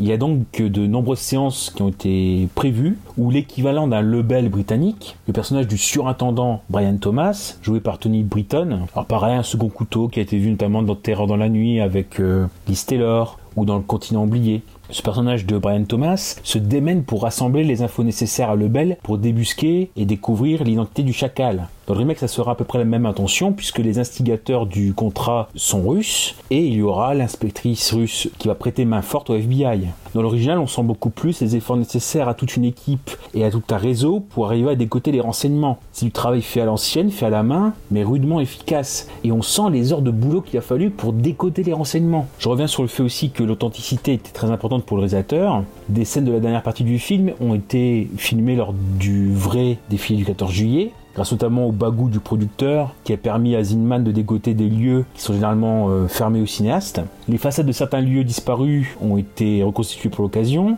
mais aussi le fait de faire appel à un acteur, Adrien Sella Legrand, qui était spécialisé dans les incarnations de De Gaulle à l'écran. Par exemple, la première fois c'était Martin Soldat de Michel Deville, il y a aussi celle forcément de l'Armée des Ombres de Melville, La Carapate, éventuellement de Gérard Houry, ou encore Moins Glorieux, Le Bourreau des Cœurs avec Aldo.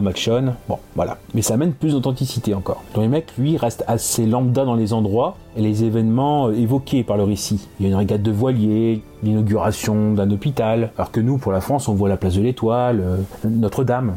Dans le côté un peu Madeleine de Proust, j'ai évoqué que beaucoup de gueules connues des amateurs de série B des années 60-70 sont présentes, souvent pour des rôles éclairs. On peut penser donc à Jacques François, à Raymond Jérôme, à Howard Vernon, le célèbre docteur Orloff de Jess Franco, à Liliane Rovert, à Andrea Ferriol ou encore à Philippe Léotard. Dans des rôles plus conséquents, il y a Michel Auclair, qui joue le rôle du colonel Roland, membre du service action, Jean Martin, qui euh, joue le rôle d'une sorte d'homme de main, enfin, du moins d'homme à tout faire de l'OAS, alors qu'il était dans l'autre camp dans la bataille d'Alger de Gilles Ponté-Corvaux, et aussi Delphine Seyrig, et oui, dans le rôle d'une bourgeoise que le chacal séduira pour avoir une énième solution de repli. La production n'a donc pas rechigné à ce qu'il y ait un nombre conséquent de personnages à l'écran, ça se voit. Au passage aussi un petit cocorico pour la musique du film faite par Georges Delru, enfin du moins pour les 5 premières minutes du film, car Zinman euh, ne voulait pas utiliser de musique durant le film pour euh, que la tension s'exprime d'elle-même, parce qu'il est généré à l'écran, et pour ne pas distraire inutilement et artificiellement le spectateur. Pour conclure, vous pouvez certes entrer comme moi dans cet univers du chacal par le remake de 98. Il y a quand même des bons côtés. Hein. En VF, il y a, si on prend les doubleurs, y a Patrick Poivet forcément pour Bruce Willis, il Richard Darbois pour Richard et le regretté Matt Dondo pour Ciné Poitiers. Dans les seconds rôles, J.K. Simons par exemple, comme je l'ai évoqué aussi Mathilde Damé et Jack Black. Le fait de voir Bruce Willis qui jouait encore à l'époque, ça fait plaisir. Et aussi, voilà, c'est du cinéma popcorn, hein, c'est une grosse machine, avec quand même une grosse suspension d'incrédulité à avoir, mais ça passe. Et de plus, ça permettra aussi de réévaluer toute la valeur et les grandes qualités de l'original, qui est un chef-d'œuvre de la mise en place de deux camps qui vont rivaliser de roublardise pour arriver à fin. Comme je l'avais dit pour Autopsie d'un meurtre, l'impression d'assister à une sorte de partie d'échecs en grand. Donc, si vous m'avez compris, il ne faut surtout pas passer à côté de ce thriller de haut standing, Chacal, de Fred Zinman, de 1973. Allez, je laisse la parole à Goubi. On se retrouve pour conclure l'épisode. Yo tout le monde, c'est Goubi. On est le 11 avril et je viens de terminer une série pour euh, conclure cette émission, euh, en tout cas pour ma part, ma partie de cette émission. Après euh, Atypical il y a 2-3 semaines, je parle d'une nouvelle série. Cette fois-ci, je m'attarde à une série western pour rester dans le terme western après avoir parlé de Joe Kidd. Euh, une série western, c'est la première fois que j'en regarde une. Elle s'appelle Godless. Elle est sortie en 2017 sur Netflix. Elle est réalisée par Scott euh, Frank, avec mon magnifique accent français, Scott Frank, qui n'est pas vraiment réalisateur à la base. Il est plus connu en tant que scénariste. Il n'a pas réalisé grand chose. En réalité, il a réalisé que deux films pour l'instant, dont euh, Balade entre les tombes avec Liam Neeson. C'est le, plus connu qui est sorti en, en 2014. Euh, mais il est surtout connu en tant que scénariste, notamment pour les deux derniers épisodes de la trilogie sur Wolverine, donc euh, Le combat de l'immortel et Logan. D'ailleurs, c'est très intéressant de voir qu'il a scénarisé Logan, puisqu'on trouvait justement que ça faisait un peu western. C'était un, X-Men un peu western dans, le style et le rythme. Euh, donc c'est intéressant de le voir du coup à la réalisation euh, du- d'une série western. Et à savoir aussi parmi ses, ses œuvres les plus connues, c'est lui qui avait scénarisé, et il avait un petit rôle aussi dedans d'ailleurs, Minority Report de Steven Spielberg. Donc là aussi c'est assez intéressant parce que du coup le thème de la justice, même si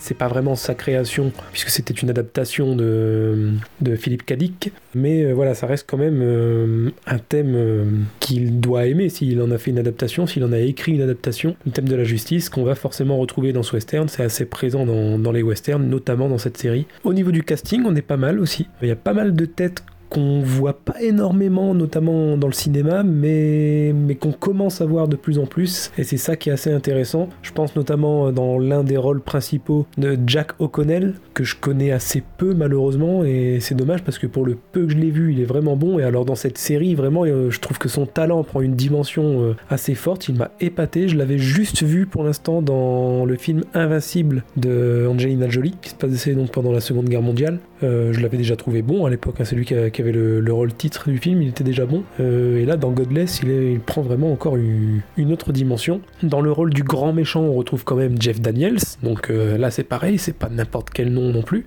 Et ça fait bizarre quand on connaît Jeff Daniels, surtout pour Dumb and Number, de le voir là-dedans dans le rôle de méchant, vieux barbu, c'est vraiment à l'opposé de, de ce qu'il a fait dans Dumb and Number avec Jim Carrey. Et bon, on l'a déjà vu dans, dans des rôles sérieux hein, depuis le temps, on l'a vu moi notamment dans Créance de sang avec Clint Eastwood, dans euh, Steve Jobs de, Danny Boyle. Voilà, on, commence à, le voir depuis euh, de nombreuses années maintenant dans des rôles sérieux, mais alors là, pareil, il, prend aussi une autre dimension parce que des rôles sérieux, certes, mais là dans cette série, c'est non seulement un rôle sérieux, mais en plus un rôle de méchant. Et quand on le voit à la base, c'est vrai qu'il inspire pas forcément le- la méchanceté, et là, euh, le voir métamorphosé comme ça, un peu euh, bouboule, vieux, avec la barbe, tout grisonnant qu'il est, il est, il est vraiment très bon. Puis euh, même en termes de jeu, euh, vraiment, il est assez incroyable et il m'a épaté, Jeff Daniels, que je l'aimais déjà bien jusque-là, mais là vraiment, j'ai eu du mal à le reconnaître. Il est très bon. Et peut-être à noter également la présence, euh, même s'il est moins connu, c'est un acteur que, que j'aime assez bien. Il s'appelle Scott McNairy. Il est malheureusement cantonné au second rôle. hein. Il a eu des, des seconds rôles, même des rôles très très secondaires dans Once Upon a Time in Hollywood, le dernier Tarantino, dans The Rover, avec Guy Pearce et, et Robert Pattinson, dans Argo également. Moi je l'avais vu aussi euh, en film un petit peu moins célèbre, mais quand même pas mal, Aftermath avec euh, Schwarzenegger qui est sorti il y a 2-3 ans. Voilà, il a vraiment des, des rôles assez secondaires. Et là, il a l'un des rôles principaux de cette série, Godless, et lui pareil, il, montre euh, quand même qu'il a du talent, qui mériterait d'être plus mis en avant. Donc voilà ma, petite recommandation d'acteur, Scoot McNairy. J'espère le voir un peu plus. Euh, il a joué aussi assis dans un film assez connu, pardon. J'ai oublié de le citer, celui-là, le film Monsters de Gareth Edwards. C'est là pour le coup, il avait le rôle principal. Voilà, donc c'est pas du film à gros budget. Je crois que c'était le premier film de, Gareth Edwards, mais bon, ça a quand même plutôt bien marché. Il avait le rôle principal de, ce film-là. Pour en venir à la série en elle-même, maintenant, c'est une série en une seule saison. Donc en fait, je dis que c'est une série depuis tout à l'heure. Je devrais dire normalement une mini-série en réalité, parce qu'elle n'a qu'une seule saison. Et si s'il n'y a qu'une seule saison, c'est pas parce que ça n'a pas marché, c'est parce que ça a été écrit pour une seule saison. Ça a été conçu comme ça. Donc mini-série, comme on, en voit de plus en plus, j'ai l'impression. Pour resituer un petit peu le, le contexte, l'histoire, on va suivre donc l'histoire de Frank Frank, l'histoire de Frank Griffin, qui est donc joué par Jeff Daniels, qui est un petit peu, euh, moi je le caractériserais un petit peu comme un Charles Manson du Grand Ouest, dans le sens où il est vraiment considéré comme le grand méchant de, la région, Euh, mais en, ré- en réalité tout au long de la série, on va se rendre compte qu'on le voit assez peu tuer les gens. Il est surtout accompagné d'une trentaine d'hommes qui eux vont tuer pour lui. Voilà, c'est, il est accompagné de sa bande et c'est surtout sa bande qui va semer la terreur et, faire du mal. Lui en réalité, bon, on va le voir effectivement très méchant, mais on va pas le voir tuer beaucoup de monde. Donc il me fait un petit peu penser à un Charles Manson du Grand Ouest. Il avait dans sa bande un certain euh, Roy Good, qui est donc joué par Jack O'Connell. Euh, Roy Good, donc c'est un jeune qu'il a recueilli euh, et avec lequel il a grandi, qu'il a considéré presque comme son fils pendant un certain moment et qui là va le, va le trahir, va intervenir pendant l'un de ses casses, pendant que la, la bande de Frank Griffin va attaquer un train et voler tout l'argent qu'il y a dedans. Lui, Roy Good, va trahir tout le monde. Il va prendre l'argent et se barrer en tirant dans le bras de Frank Griffin au passage. Qui, on va voir dès le premier épisode du coup que le, personnage de Jeff Daniels va se retrouver sans bras, enfin avec un bras en moins en tout cas. Et donc, euh, bien entendu, l'histoire principale qui va guider euh, l'intrigue tout au long de la saison, c'est euh, que Frank euh, Griffin va tout faire pour retrouver Roy Good, bien entendu, le, retrouver, le traquer et, essayer de l'affronter après cette euh, trahison. À noter également peut-être le troisième personnage principal, c'est Bill McNew, qui donc est celui joué par Scott McNairy, qui est donc le shérif de la ville de Label, qui est donc au centre de, de l'intrigue, c'est la, la ville dans laquelle va se passer, se passer la majeure partie de l'histoire.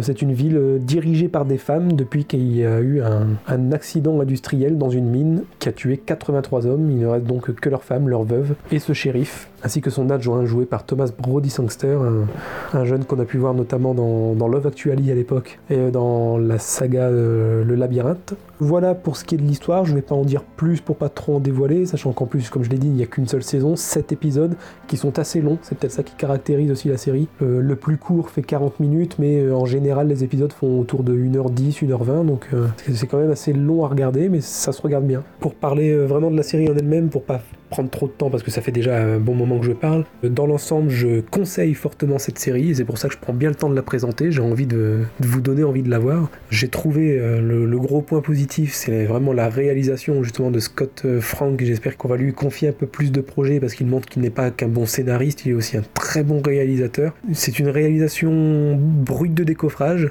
On nous montre vraiment les choses, même quand c'est violent, mais sans aller dans l'excès. Voilà, on nous montre ce qu'il y a à montrer, même si parfois ça peut être un petit peu gore. Bon, ça, dure jamais très longtemps, mais parfois il y a des images un peu choc. Mais euh, voilà, c'est pas trop, c'est pas, gratuit. Il y a toujours une justification derrière, il y a toujours un but. Les effets spéciaux et les maquillages, pour le peu qu'il y en ait, ils sont vraiment bons.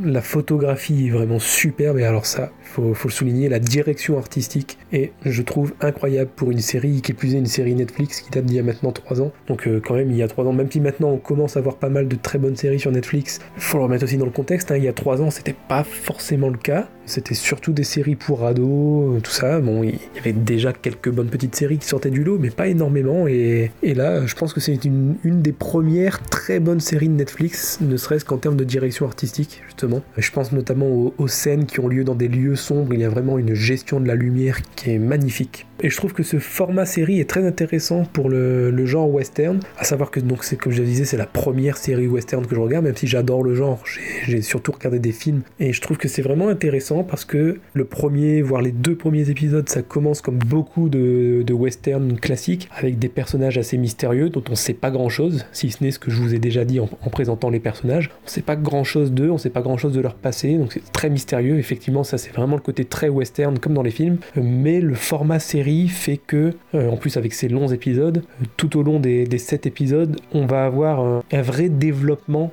pour chacun des personnages, y compris les personnages secondaires. On va nous offrir un, vrai euh, background pour chacun d'entre eux, en montrant à la fois leur personnalité actuelle, mais aussi leur passé, avec quelques flashbacks qui sont également très bons et très bien réalisés. Il y a vraiment là aussi une gestion des couleurs euh, pour les flashbacks qui donne un côté très ancien et en même temps euh, assez moderne. C'est assez compliqué à décrire en fait, mais c'est vraiment beau. Non, vraiment, c'est un format assez intéressant. Pour parler du, scénariste Scott Frank, on retrouve vraiment le thème de la justice de Minority Report, le côté dramatique qu'il a su apporter à Logan et justement le côté western qu'on avait vu dans Logan aussi, et euh, peut-être le côté thriller de Balade entre les tombes. Tout est condensé dans cette série et on voit que là, c'est lui qui en est à la tête. Là, il n'est pas juste scénariste, c'est vraiment sa réalisation et donc il a mis euh, tout ce qu'il savait faire et ça donne un truc vraiment intéressant et, un côté à la fois mystérieux, typique des westerns et en même temps plus développé que, les westerns classiques grâce au format, euh, au format série. Au niveau casting féminin aussi, hein, on a, on, a des, bonnes pointures, même si la plupart sont également cantonnés au second rôle d'habitude. Là, c'est vraiment du, monde, notamment euh, celle qui joue le rôle de Alice Fletcher, donc on va dire la, la femme principale de, de ce casting, Mitchell Dockery, qui joue ce rôle. C'est vrai qu'elle a pas fait grand chose jusque-là, mais, euh, mais vraiment cette série la met en valeur. Elle est connue notamment pour Downton Abbey quand même. Moi j'ai jamais regardé cette série, mais je sais que cette série est, est vraiment réputée. Apparemment, on l'a vu également dans le dernier film de Guy Ritchie sorti cette année, The Gentleman, que j'ai pas vu non plus, mais bon, apparemment elle joue dedans. Voilà, moi je la connaissais pas jusque-là, mais très bonne surprise aussi, euh, Mitchell Dockery. Enfin voilà, donc pour ceux qui sont amateurs de western, et, je pense même là pour le coup, contrairement à ce que je disais pour Joe Kid avec euh, Clint Eastwood, même ceux qui ne sont pas spécialement fans de western, je, vous conseille d'aller vers- cette série Godless parce que justement euh, c'est à la fois très respectueux des westerns avec de bonnes références. J'ai capté notamment dans le deuxième ou troisième épisode un, beau clin d'œil à, Django, pas le, le Tarantino, le Django italien de Corbucci, mais bon voilà c'est pas la seule référence, il y en a plein. Donc le- les fans de western vont y trouver leur compte et en même temps ceux qui sont pas spécialement fans de western peuvent apprécier parce que euh, justement le format série permet un développement qu'on n'a pas d'habitude et il y a- un côté euh, le, côté très hum, dramatique et vraiment plaisant à suivre. Donc pour ceux qui, aiment les, séries plus traditionnelles, euh, ouais, en fait pour moi c'est un- une série dramatique transposée dans, l'univers western qui fonctionne du feu de dieu. Donc euh, très très bonne surprise et puis comme la plupart des, séries dans ce genre, le, final est, absolument dantesque. C'est l'un des plus, ouais, c'est un, grand final parmi les meilleurs que j'ai pu voir dans, la plupart des, séries que j'ai regardées. Donc euh, vraiment allez-y foncez. Je conseille Godless pour terminer en beauté. Allez, bonne, bonne suite de confinement, puisqu'apparemment on en- on en a encore pour un moment. À bientôt 11 avril 2020, 23h, jour 26 de confinement. Groom Service. OCS propose en ce moment une collection Quentin Tarantino, l'occasion de voir ou revoir ses films, et même plus encore, mais je vous en parlerai plus tard. De tous les films présentés, un a particulièrement retenu mon attention. Un film que je ne connaissais ni d'Ève ni d'Adam, et dont je n'ai jamais entendu parler. Il s'agit de Groom Service, sorti en 1995. Alors pour ceux qui ne voient pas euh, Groom Service, c'est un film à sketch se passant dans un hôtel de luxe, l'hôtel Monseigneur. Coucou Yves Montand. D'ailleurs petite pub, on traite euh, de la folie des grandeurs dans notre épisode sur les comédies. Je dis ça, j'ai rien. Dans ce film, nous allons suivre les péripéties du groom, interprété par Tim Ross, qui est euh, Mr. Orange dans, euh, dans Reservoir Dogs, et il a également joué dans Pulp Fiction. Donc c'est quatre chambres, quatre histoires différentes et quatre réalisateurs différents. Oui, Bien qu'il produit le film, il ne s'agit pas là d'un véritable film de Tarantino. Il supervise et ne réalise que l'un des quatre segments du film. Mais qui sont les trois autres réalisateurs? Alors, premièrement, on a Alison Anders, la réalisatrice de Mi Vida Loca, Grace of My Heart, mais aussi quelques épisodes de Cold Case, The L Word et d'Orange is the New Black. Alors, le premier segment, c'est un segment qui réunit euh, un groupe de sorcières, dont Madonna, autour d'une invocation magique. Bon, au deuxième segment, la caméra passe dans les mains d'Alexandre Rockwell, réalisateur d'Hero, Somebody to Love et In the Soup.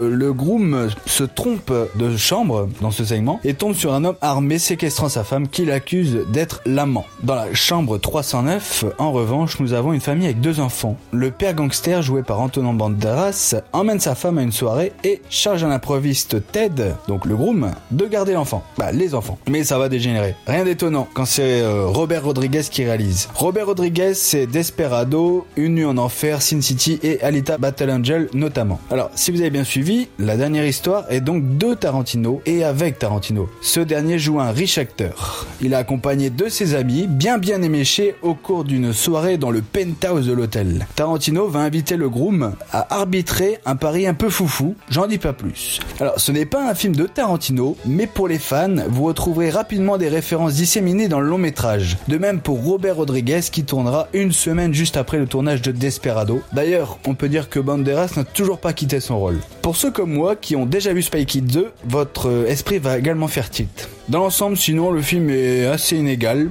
et non sans défaut. Je ne vous dis pas quels sont les meilleurs segments, mais vous allez vite deviner. Donc, au final, moyennement sympa.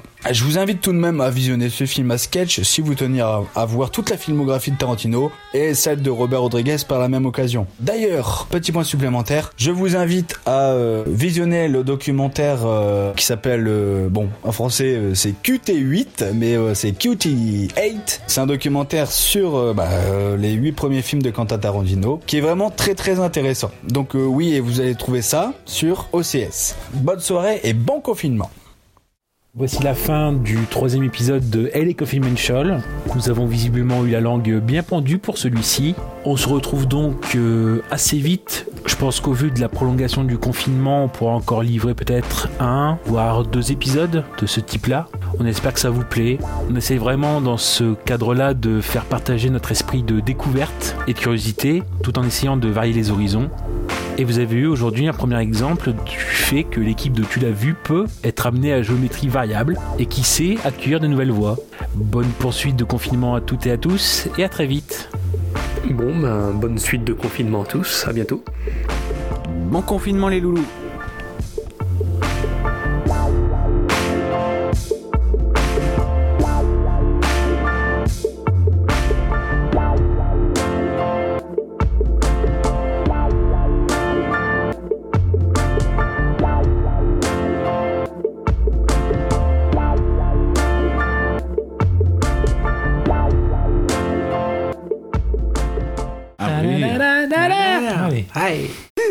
Putain, je me doutais qu'elle était ma mais là c'est carrément prototypesque. Cette machine est monstrueuse. Et les balles, je te dis pas, elles sont velues. Un alliage à base d'uranium. Ça traverse tout. Et quand elles sont entrées, elles se fragmentent. Elle se fragmente, ah ouais. Elle rentre et... Ça déménage. Regarde-moi ce viseur, putain Ne touche pas. Un zoom comme ça, ça porte au moins à 3 km Ça doit décoiffer, je te dis pas.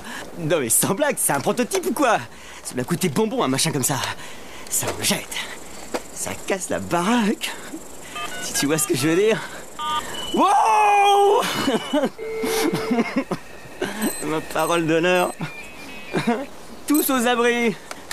Les femmes et les enfants d'abord. Un pour tous, tous pour un. Pas vrai? Pas vrai? Allez, vas-y, fragmente ta mort, baby Putain, une tarte de L'avant Tu la boucles. Ouais Explosé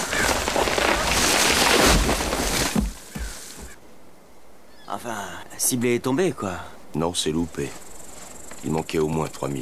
Non, non, je regrette, c'est de la mécanique de précision. Il manquait sûrement pas 3 mm. Ah bon Pour la visée automatique, je suis comment Euh, tu, tu tapes la vitesse du vent et l'angle de hausse et tu appuies sur Hunter. On estime ça au pifomètre, quoi. On peut appeler ça comme ça. Et ensuite Hunter. Mhm. Hey Ah, je me rends. Ouais. La visée automatique a l'air de fonctionner. Manquerait plus que ça m'explose. Bon, bah. Faut faire un test de vitesse maintenant. Test de vitesse. Eh bah, vas-y. Cours.